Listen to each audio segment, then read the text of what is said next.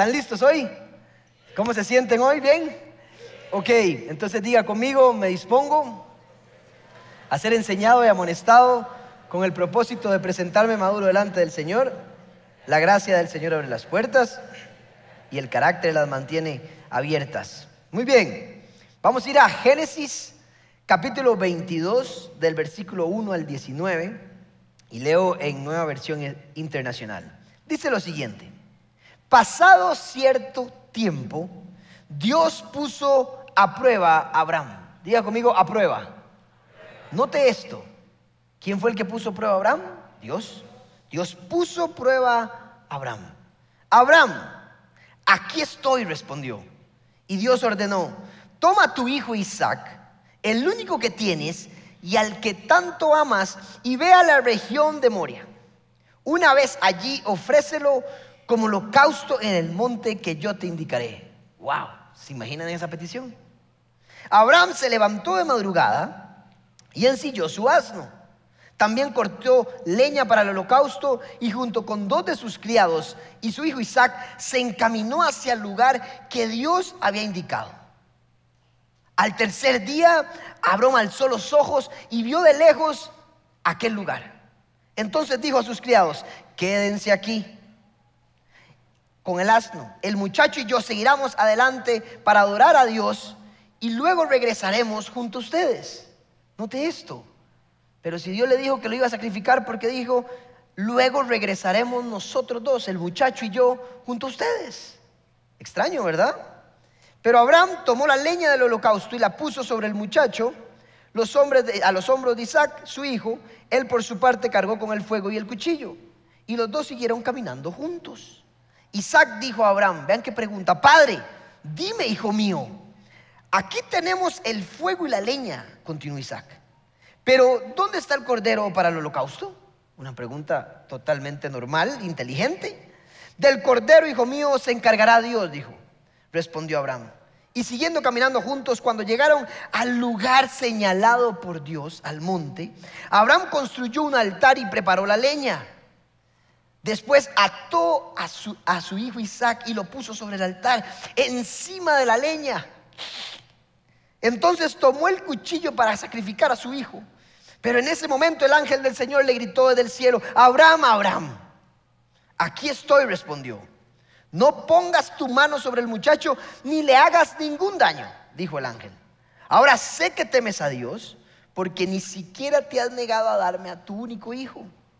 Abraham alzó la vista y en el matorral vio un carnero enredado por los cuernos. Fue entonces, tomó el carnero y lo ofreció como holocausto en lugar de su hijo. A ese sitio Abraham le puso por nombre, el Señor provee. Por eso hasta el día de hoy se dice, en el monte del Señor será provisto lo necesario. El ángel del Señor llamó a Abraham por segunda vez desde el cielo y dijo, como has hecho esto y no me has negado a tu único hijo, tan cierto como yo vivo, afirma el Señor. Juro por mi vida, es la versión original. Te bendeciré en gran manera y que multiplicaré tu descendencia como las estrellas del cielo y como la arena del mar.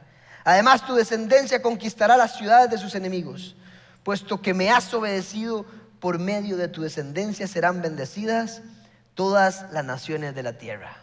A la enseñanza del día de hoy le he puesto por nombre complemento. ¿Qué historia más impresionante? No apta para cardíacos, no apta para cristianos inmaduros o al menos para recién convertidos. Yo espero que si usted tiene un amigo que recibe a Cristo por primera vez, no lo mande a leer esta historia.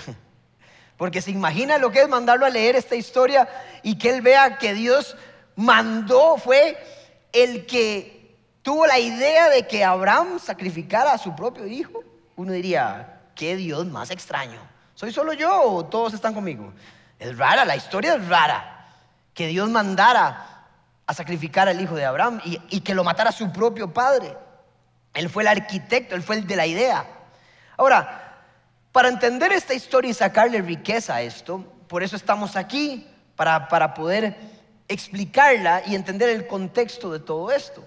Porque no es apta para una persona que simplemente agarra la Biblia y dice, qué raro este Dios. Nos manda a matar a nuestros hijos. No, no es eso. Abraham era una persona ya muy adulta, ya tenía décadas Pongan atención acá, décadas de caminar con el Señor.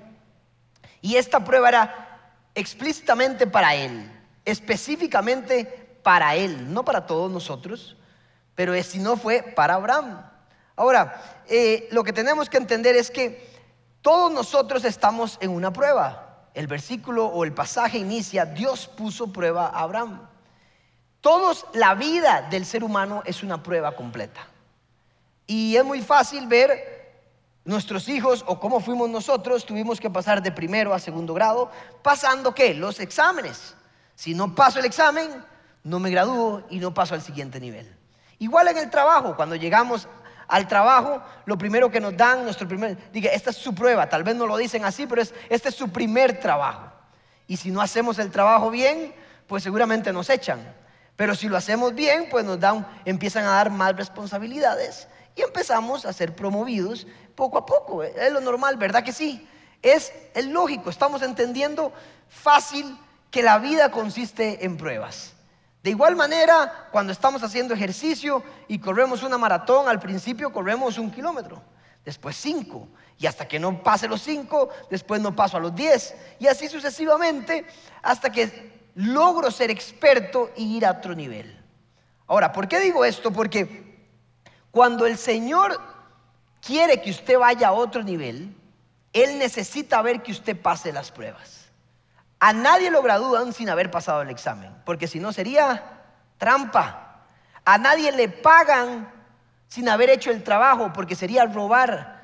Si usted cobra sin haber hecho lo que tenía que hacer, eso se llama robar. Si usted pasa una prueba o se gradúa sin haber pasado el examen, hizo trampa. Pero en la vida espiritual, y esta es revelación, aquí póngame atención comunidad paz, tiene que entender que en el mundo espiritual es exactamente igual a esos ejemplos. El mundo espiritual es una prueba constante. Dios quiere que usted pase pruebas espirituales y solo de esa manera usted puede ir a otro nivel. Si usted no pasa las pruebas pequeñas, usted no va a llegar a las pruebas grandes. Esta prueba específica la puso Dios para Abraham porque él ya era un cristiano maduro. Es como todo en la vida. Yo no le puedo exigir a Roberto, que tiene cuatro años, lo que le, exijo, a un muchacho de 15 años en casona. Usted no le puede exigir a un muchacho de 15 años a lo que le exige a un adulto de 25 y sucesivamente así. Cuando usted recibe a Cristo, tal vez Dios no te va a pedir entregar algunas cosas, pero solo está observando para ver si usted es capaz de pasar sus propias pruebas, las circunstancias de la vida. Esto tiene que ser un lenguaje suyo. Yo constantemente lo hablo a los jóvenes y les digo, tienen que conquistar su vida. La vida es una prueba. Ese pecado que tienes, tienes que conquistarlo, porque prueba no, no pasada es prueba repetida. Vas a volver a pasar. Y si no entendemos que en la parte espiritual está esperando que usted avance en las pruebas, que usted conquiste, jamás te va a llevar a otro nivel. Jamás. Es tiempo de que usted y yo entendamos que tenemos que conquistar ese pecado, esa actitud, ese hábito que tenemos que entender que cada circunstancia de nuestra vida nos va a llevar a otro nivel y tenemos que ver diferente la prueba a como la hemos visto. La prueba es el complemento de la fe. La prueba hace que usted crezca. Y por lo general cuando vemos pruebas nos echamos a llorar y decimos que Dios no está con nosotros, que Dios nos abandonó. No, la prueba es parte de la vida y de hecho que Dios la permite para que usted vaya a otro nivel espiritual. Pero nunca vamos a ver pruebas como la de Abraham. Y, le vuelvo a decir, Dios no, no, no le va a pedir su hijo, pero sí le va a pedir algunas cosas una vez que usted tenga la capacidad, aunque sea de pasar los juicios anteriores. Lo básico del cristianismo. Y para entender esto un poco más profundo, vamos a ir a Santiago capítulo 2 que es bastante interesante. Santiago capítulo 2, versículo 14, ponga atención acá, dice, hermanos míos, ¿de qué le sirve alegar que tiene fe si no tiene obras? ¿Acaso, acaso podrá salvarlo esa fe? Supongamos que un hermano o una hermana no tiene con qué vestirse y carece de alimento diario. Y uno de ustedes le dice que le vaya bien, abrígase y coma hasta saciarse, pero no le da lo necesario para el cuerpo. ¿De qué servirá eso? Así también la fe por sí sola, si no tiene obras, está muerta. Sin embargo, alguien dirá, tú tienes fe y yo tengo obras. Pues bien, muéstrame tu fe sin las obras y yo te mostraré la fe por mis obras. ¿Tú crees que hay un solo Dios? Magnífico, dice Santiago. También los demonios lo creen y tiemblan. Qué tonto eres. Aquí lo puso bonito porque en realidad, ¿sabe qué dice? Qué estúpido eres. ¿Quieres convencerte de que la fe sin obras es estéril? ¿No fue declarado justo nuestro padre Abraham por lo que hizo cuando ofreció sobre el altar a su hijo Isaac? ¿Ya lo ves? Su fe y sus obras actuaban conjuntamente y su fe llegó a la perfección por las obras que hizo. Ahora, póngame atención acá. Santiago lleva esto a otro nivel.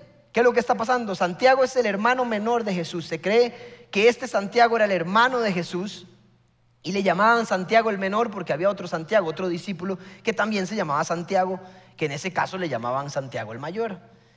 Santiago empieza a ver que los cristianos empiezan a esparcir y empiezan a haber falsos profetas, maestros. Y no solo falsos profetas, sino falsos cristianos. Y a él le preocupa. Y escriba la epístola. Y si usted ve en el capítulo 1, dice a todas las personas que se están esparciendo, a las doce tribus de Israel, aquellos que habían creído en Jesús y se estaban esparciendo.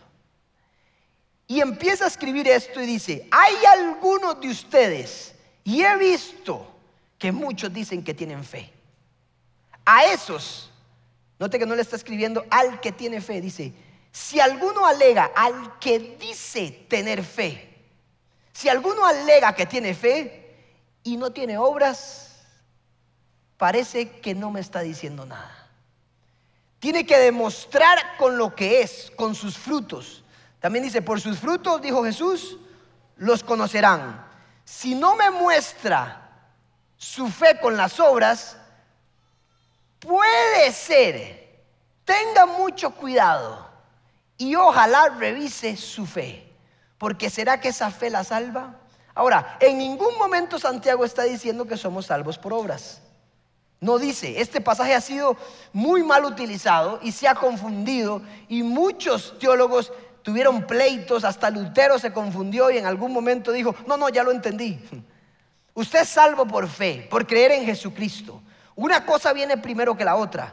Como dice Pablo, somos salvos por fe para que nadie se gloríe. Y ese don, eso, esa fe, esa salvación es por gracia, es gratis. Usted no puede hacer nada para ganarse la salvación. Pero luego de que usted cree, tiene que haber obras que demuestren lo que usted creyó. No le hace sentido a Santiago que algunos anden diciendo ahí, yo tengo fe, yo creo en Jesús, pero lo que muestran es completamente distinto. Dice, ¿será que esa fe la puede salvar? Le dice, revísese, porque hasta los demonios creen. Hasta los demonios creen y tiemblan. Lo que está diciendo, esa fe que usted dice que cree, si es el mero conocimiento de que sabe que Jesús existe, mm, no sé si es lo que nos está pidiendo la Biblia. Si yo les pregunto a ustedes, ¿usted cree en Andrés Castro? Y usted dice, ¿en qué sentido? En que Andrés Castro existe, que soy yo. Y usted dice, de sí, lo estoy viendo con mis propios ojos, ¿verdad que sí? Usted cree, de sí, yo, yo creo que existe, ¿sí? Pero si yo le digo, ¿usted cree que yo soy capaz de hacer un backflip aquí y caer de pie? Sí, dijeron ahí, qué, qué, qué, qué fe. A ver, levante la mano, ¿quién cree que yo puedo hacer eso? Güey, hay hombres que mueven montañas. Ahora, a esos que me dijeron tener esa fe, ¿por qué no viene? Se suben mis hombros y nos mandamos. ¿Lo harían? Levante la mano el que lo haría. Nadie. Entonces no tiene fe. Porque si tuviera la fe, se montan mis hombres y le damos. Claro que no lo voy a hacer porque me despapayo. Muero ahí mismo. Obviamente no lo puedo hacer. Ahí es donde entra Santiago y dice, usted dice, alega a decir que cree, que tiene fe, pero cuando le toca montarse en los hombros, no se monta. Entonces, no es fe. Usted es salvo por fe, pero si usted realmente tiene esa fe, le cree al Señor y empiece a actuar como tiene que ser. ¿Me explico? Y pone un ejemplo perfecto, es maravilloso el ejemplo. Dice, así como un indigente cuando usted se lo topa en la calle, y usted baja la ventana y ve la ropa, las, sus vestimentas hechas de leña, con hambre, y usted le dice, ay, mi amor, abríguese mucho, vea qué frío, coma, vaya, cuídese. Y el indigente, pero si no tengo. En ningún momento dice que tener fe es hacer obras de caridad. Está haciendo una analogía. Que así como a él no le sirve que le diga, vaya, coma y no le da la jama, lo que está diciendo es, así es igual el que dice que tiene fe y no se le ven los frutos. ¿Sabe qué es lo que está diciendo? Que el cristiano que realmente cree tiene un efecto en su vida de transformación. Si usted entra por esa puerta pidiendo oración, usted sale por esa puerta dando oración. Si usted algún día pidió por esa puerta pidiendo plata porque necesitaba, usted sale dando dinero por generosidad. Si usted algún día necesitaba que rompieran cadenas, ayuda, consejo, usted sale predicando y dando consejo. Eso es ser cristiano. No podemos pretender que en nuestra vida no haya frutos, obras. Porque el mero conocimiento de que Jesús existe Revísese, dice Santiago. Porque hasta los demonios y los ateos dicen, claro, yo creo. Y Santiago, no me cuadra eso. No me hace sentido que usted diga que es cristiano y es infiel. Que usted diga que es cristiano y ve tres, cuatro veces pornografía en las noches cuando nadie lo ve. Que usted diga que es cristiano y es envidioso y egoísta. Que usted diga que es cristiano y es un borracho los fines de semana. Que usted diga que es no me hace sentido. Por sus frutos los conocerán. Dice, el que cree en Jesús realmente va a tener un efecto de transformación y se va a mantener con amor creyendo que su prueba la va a conquistar porque Él está con nosotros. Actúen, dice y Abraham está ahí en su prueba, en su última prueba, que Dios de hecho fue el que la trajo, fue idea de Dios. Y hoy lo quiero motivar a usted para que entienda que Dios lo quiere llevar a otro nivel espiritual. Y que si no soy capaz de conquistar lo que tengo que conquistar, Dios ni siquiera te va a pedir algo. Porque te considera un bebé inmaduro que todavía anda en pañales y que ni siquiera está dispuesto a transformar su propia vida. Está diciendo, hey, yo tengo algo mejor. Y aquellos que me conocen, necesito que en lugar de envidia traigan compasión, que puedan perdonar, que puedan ser generosos, que puedan alabar, que puedan anunciar, predicar lo que Jesús ha hecho en sus vidas. Y Abraham está ahí. Como les dije, Abraham ya es un cristiano de décadas, creyendo, tenía una relación con Dios. Tenía décadas de hacer esto.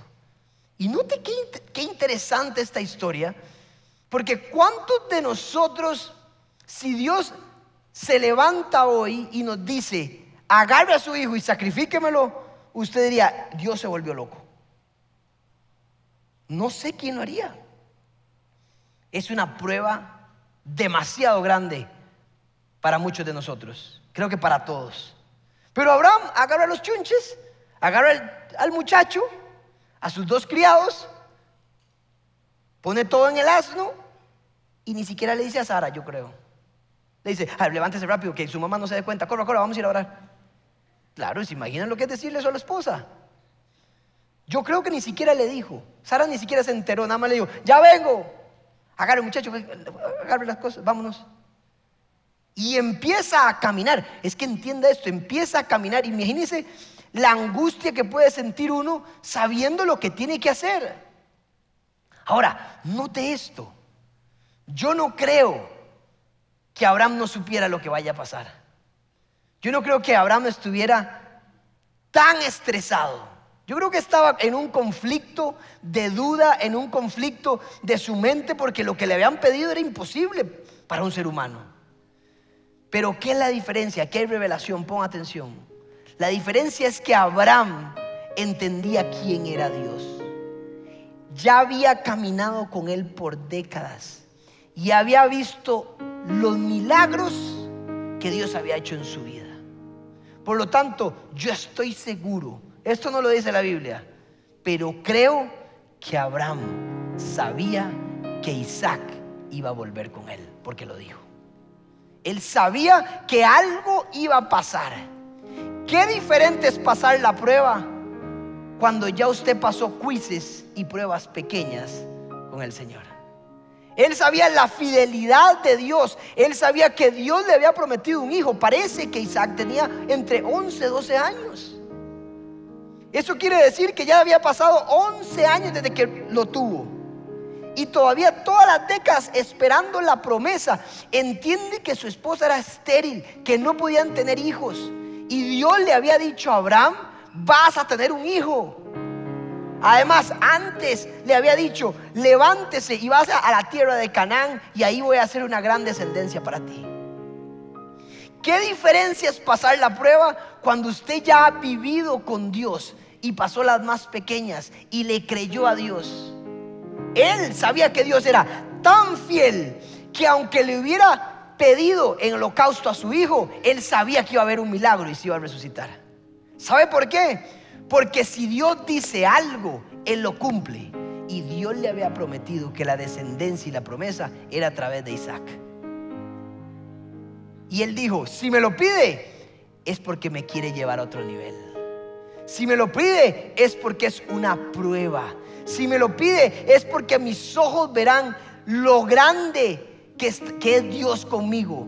Algo va a suceder. Él no sabía qué iba a pasar. Pero qué diferencia es pasar la crisis, la prueba que estás pasando en tu vida, sabiendo lo que Dios ya ha hecho anteriormente. Y mientras Abraham caminaba y decía, estoy loco, ¿cómo voy a ir a hacer allá? Se volvió a acordar, no, Dios es fiel en completar sus promesas. Él jamás va a fallar. Y si Él dijo que la promesa venía por Isaac, Isaac va a resucitar. Yo creo que Él creía que iba a resucitar. Yo creo que Él estaba seguro de que ese hijo no iba a estar en, la tumba. Y empezó a caminar. Y el muchacho hace una pregunta interesante y le dice, papá, ¿y el cordero? Y no le dice, ¿eres tú? Claro, era demasiado fuerte como para decirle la verdad. Pero le dijo, Jehová iré en el hebreo, Jehová proveerá. Usted tranquilo que vamos a ver algo que no hemos visto los dos. Solo hay que obedecer hay que ir caminando. Y empezaron a, caminar juntos. Hasta el tercer día. El tercer día representa, es una representación de Jesucristo. Es una representación de lo que Dios iba a hacer con usted y conmigo, con su hijo. Y iban caminando. Ahora, imagínese qué está pasando. Y lo dejó tres días para que reflexionara. Teniendo que caminar tres días sabiendo lo que iba a hacer y seguramente en algunos momentos frenaba y se volvía a acordar, no, Dios es fiel. Frenaba, no, Dios es fiel. Así como le pasa a usted cuando está en la prueba, Dios me abandonó, no, recuerdo lo que ya he hecho. Dios me abandonó, no, recuerdo lo que ya he hecho. Dios no está aquí, no, recuerdo la palabra de Dios. Abraham no tenía la Biblia, usted tiene la Biblia. Recuerde todas las maravillas que Jesús y el Señor han hecho con la vida de los seres humanos. Cuando usted ya pasó quizzes y pruebas, su prueba es más fácil. Él tenía una fe que actuaba, una fe que le creía al Señor. Por lo tanto, cuando llegaba la duda, cuando llegaba la loquera a su cabeza, lo lógico que le decía no actuar según lo de Dios, se volvía a acordar todo el tiempo que había caminado con Él. Y por eso pudo lograr la prueba, siguió caminando. Llega el momento del holocausto.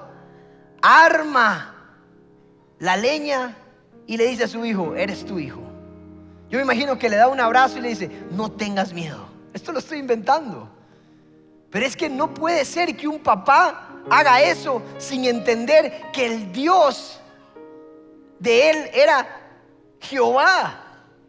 Las culturas de todos los dioses de ese momento pedían sacrificar niños, el dios Moloch, el dios Baal, pedían sacrificar niños vírgenes para poder agradarles.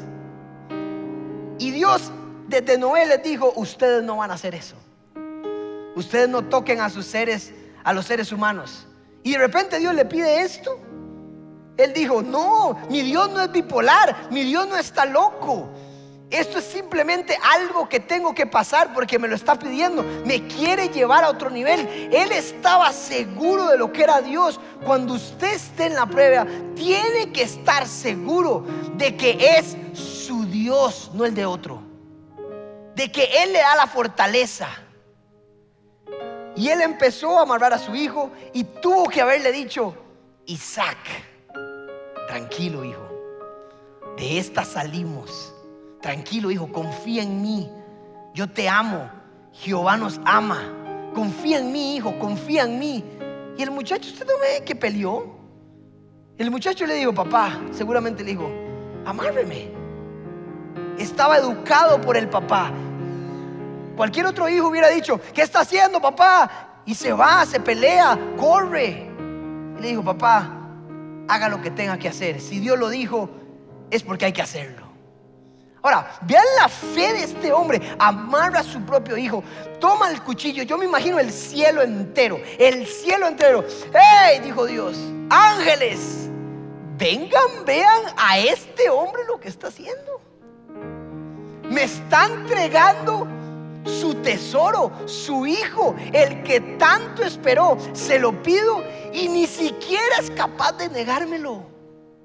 Vean esta escena es tanto lo que está haciendo que hasta me está imitando a mí. Porque dentro de dos mil años yo voy a hacer exactamente lo que Él está haciendo. Tienen que ver esto. Yo me imagino un ángel ahí nervioso. Dígale, si lo va a matar, si lo va a matar, tranquilo. Quiero ver hasta dónde puede llegar este hombre. Agarró el cuchillo y en el momento que va a agarrar el cuchillo lo va a matar, vuelve la duda. ¿Qué está haciendo Abraham? No lo haga. Y vuelve a acordarse. No, Dios es fiel. Si Dios me lo pidió, es porque todo lo que nos pide es para bien de nosotros. Él no tarda en completar su obra. Esto es una prueba. Esto lo paso. Esto tengo que conquistarlo, dijo. Y en el momento que levantó otra vez la duda, dijo, no, se volvió a acordar de cuando le entregó a Isaac, de una mujer estéril tuvo su hijo, de cuando él fue y sembró la tierra, creció, prosperó, de cada palabra que Dios le había dicho. ¡Qué prueba! Tomó el cuchillo, iba a matar a su hijo y de repente dijo Dios, hasta aquí, esto es demasiado. Lo que este hombre, la fe, por eso le llaman el padre de la fe. Le dijo, Abraham, Abraham, para ahí. Ya sé, le dijo, ya sé que ni siquiera eres capaz de negarme a lo más preciado tuyo. Eres capaz de conquistar lo que sea. Eres capaz de que me des lo que yo te pida. Dijo, juro por mi vida, Abraham. Ahora entienda, entienda que él ya le había hecho la promesa a Abraham. Este no fue el pacto, esta fue, fue una reconfirmación de la persona quien era Abraham. Le dijo, juro por mi vida, por mí mismo, no hay nadie más por quien jurar, más alto, que yo cumpliré mi pacto contigo, porque me has dado lo que más amas, me lo has dado a mí. Por lo tanto, yo te daré todo lo mío. ¿Cuál es su Isaac? ¿Cuál es esa prueba que no te permite avanzar, que te mantiene en estrés? ¿Por qué amas tanto el dinero? ¿Por qué trabajar tanto? ¿Por qué sientes que no puedes? Entrégale el dinero al Señor. Entrégale el estrés, la prueba. Entrégale lo que no te deja ser feliz. Entrégalas. Es solo una prueba. ¿Cuál es tu prioridad en la vida? Dice el Señor. Entrégamela. No les puse un ejemplo pequeño. Les puse el ejemplo más extraordinario que alguien pudo haber hecho. Lo llevé a otro nivel. Se lo pedí a Abraham. Y fue entregarme a su hijo. Y lo hice con Abraham para que no crean que solo yo lo puedo hacer. Porque entonces me dirán, ah, es que usted es Dios. Pero un hombre, cuando cree en fe, un hombre, cuando entiende quién soy, es capaz también de dar lo más preciado. Hoy el Señor nos dice, entréguenme lo que son. Confíen en mí. Confíen en mí pasen ese pecado, pasen esa prueba. No te quedes ahí. Confía en mí, por favor. Que te puse este ejemplo para que entiendas que yo te di la victoria. Solo te quiero llevar a otro nivel espiritual. Solo que estés, solo quiero que estés ahí arriba. Solo quiero pasarte de un hombre bueno a un hombre extraordinario. Abraham tenía fe. Pero la fe de Abraham se perfeccionó. Por eso Santiago dice, y su fe y sus obras se complementaron. Por eso se llama complemento la enseñanza. Lo que él hizo perfeccionó su fe. La prueba que estás viviendo perfecciona lo que crees. Perfecciona lo que eres. Perfecciona esa fe que algún día profesaste, que algún día recibiste gratuitamente. La fe que habla Santiago no es la fe que recibe, es la fe que actúa. Está diciendo, hey, qué lindo es hablar de la fe que hace milagros, de la fe que mueve montañas. Pero ¿no será que a veces tenemos que redaguirnos, como dice 2 Timoteo 3:16? La palabra nos motiva, nos instruye, nos anima, pero también nos confronta y está diciendo, cristianos, es tiempo de que se confronten con esta historia. ¿Qué tanto le has dado al Señor? No es tiempo de conquistar ya esa área de tu vida. ¿Acaso estás al menos convencido de que los cristianos son así de acuerdo a mi palabra? No así. ¿Por qué seguimos en esas actitudes? Si les he simplemente enseñado que el cristiano es de esta forma, que actúa bajo mi palabra, bajo mis principios. Y eso es la enseñanza del día de hoy. Por eso Pablo dice, regocíjense. ¿Sabe lo que está diciendo? Regocíjense cuando estén en diversas pruebas. Brinquen. Y nosotros llorando diciendo que Dios no está. Y no entendemos que más bien es nos está llevando a otro nivel. Nos quiere subir. ¿Para qué? Para que podamos ver la gloria, lo poderoso que es el Señor en medio de la circunstancia. Porque no todos podemos pensar, analizar a Dios sin haberlo vivido. Creo que nadie. Hasta que no veamos cómo Él actúa, realmente no vamos a poder creer y tener esa fe que Él quiere que tengamos. Por eso permite que usted viva. Por eso permite que usted pase lo que está pasando. Y cuando estés en otro nivel, seguramente te va a decir, hey, Abraham, esta es tu última prueba. Y te dirá algo, te pedirá algo. Yo quiero llegar a ese momento. Yo quiero tener la madurez que un día Dios me diga, dame esto. ¿Se imaginan? Y empezar ese conflicto en la mente. Pero yo le he dicho al Señor, aquí está mi vida. Yo soy tuyo, Señor. Todo lo que me pidas te lo quiero dar. Y sé que esa frase ni siquiera es cierto. Porque quién sabe si uno realmente puede dar todo. Pero quiero llegar en algún momento y decir, Señor, di todo para ti. Por lo menos cada uno de nosotros tiene que hacer el esfuerzo de representar esa fe, de cambiar. de poder conquistar cada pecado, cada prueba, cada tontera que no tiene ni siquiera poder en su vida. Es más grande el que está en usted que el que está en el mundo. Para que usted deje, si el Señor nos dice, sean fieles, seamos hombres fieles, no importa lo que hagan los demás, yo soy fiel. Si el Señor nos dice, sean buenos padres, somos buenos padres, no importa lo que veamos allá, somos así. Eso es lo que represento. Señor, llévame a otro nivel. Quiero conocerte. Quiero ver tu milagro. Quiero ver cómo te mueves. Quiero ver cómo haces milagros en mi vida. Y poder decir algún día que yo realmente pude conocer al Señor. No por lo que otros decían, sino porque Él ha actuado en cada prueba de nuestra vida. Amén. ¿Cuánto le pueden dar un aplauso a Dios?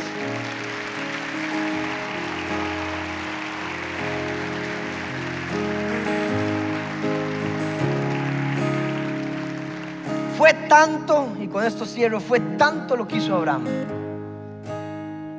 Tanto que dijo Abraham, toda la humanidad sabrá de tu historia. Dos mil, cuatro mil, seis mil años después, todos hablarán de lo que tú hiciste. Porque es lo más cercano a lo que yo hice. Esta historia es una representación de Jesucristo. Un ser humano imitó a Dios. ¡Wow!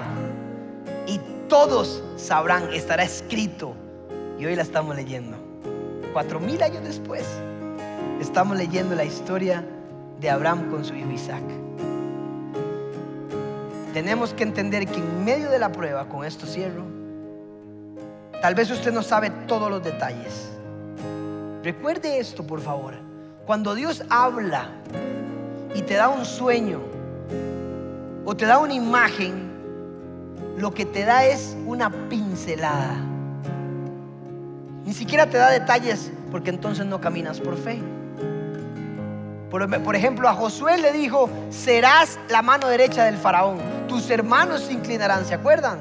Pero él no la entendió. Él creyó que el propósito de su vida era llegar a ser mano derecha del faraón. No, el propósito de su vida era darle de comer a la gente y salvar a la humanidad en el puesto que Dios le había mostrado. La meta, su propósito no es el puesto, sino lo que harás ahí. Y nunca sabrás cómo vas a llegar, porque se requiere de fe. Él no sabía lo que iba a pasar. El detalle de cómo, Abraham, eh, cómo Isaac se iba a salvar. Pero lo que Dios sí sabía es que mientras ellos caminaban por la montaña, al otro lado de la montaña aparecía un cordero. Porque Dios iba a proveer en el momento exacto. Josué llegó ahí y se dio cuenta que su propósito era alimentar y salvar a la humanidad. Entienda esto, aunque usted no vea la provisión, el Señor ya la tiene. Aunque usted no vea la respuesta, al otro lado de la montaña un cordero se está levantando para cuando usted pase la prueba, esté ahí la respuesta y la provisión. Ese es Dios para usted. Usted no la ve, Abraham no la vio, pero él sabía que algo iba a suceder. Y ahí estaba el carnero amarrado, puesto por el Señor, para que cumpliera con lo que el Señor le había pedido. Amén. Así que cierre sus ojos ahí donde está, por favor. Y quiero que se ponga la mano en el corazón y sea sincero con usted.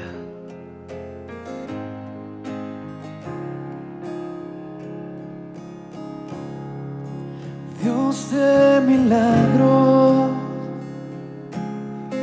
No es, yo creo que usted vuelva a creerle al Señor.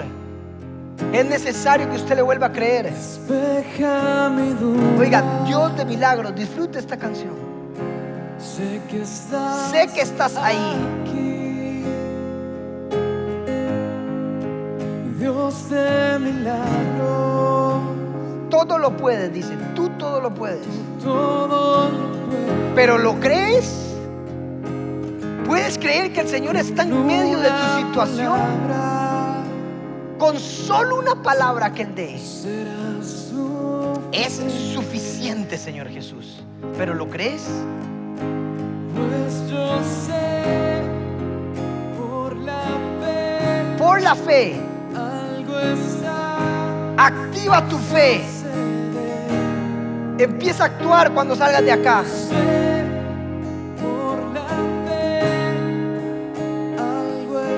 Algo está por suceder. Sabemos que algo va a suceder.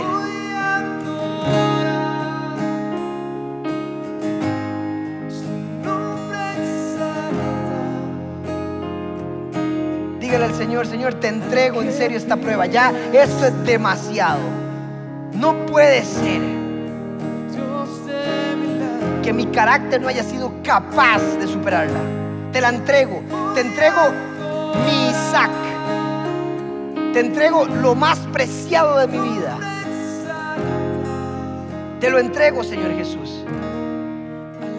Creo en que tú eres lo más importante. Póngase de pie que vamos a cerrar con una oración, por favor. Levante sus manos y cante este coro.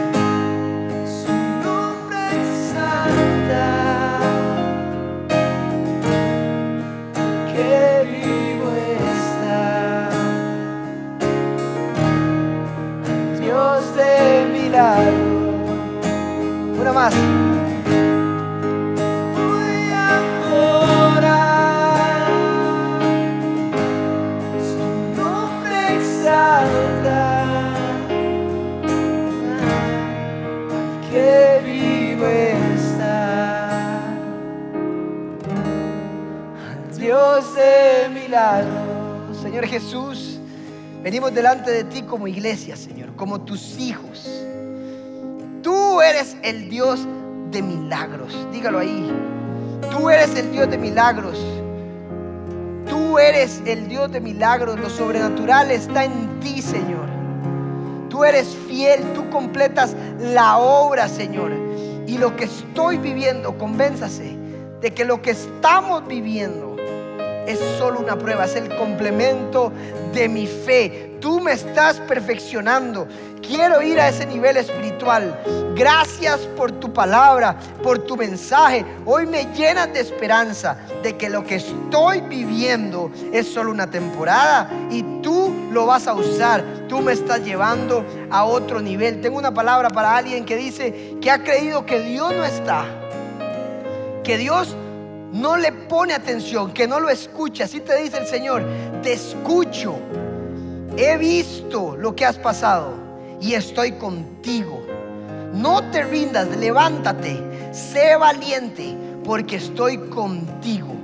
Y solo tienes que creer que yo traeré la provisión en el momento correcto. Señor Jesús, gracias por tu palabra, los que están por internet en su casa. También oramos por ellos, Señor, para que tú los levantes, para que tú, Señor, estés con ellos, para que puedan saber de que esa prueba la van a pasar y que tú, Señor, les vas a dar la victoria, porque nada es imposible para ti. Levante sus manos, voy a hacer la oración del pastor.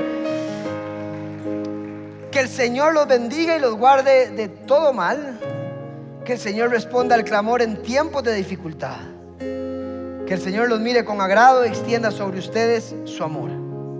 Que el Señor les muestre su favor y les dé esa paz que sobrepasa todo entendimiento.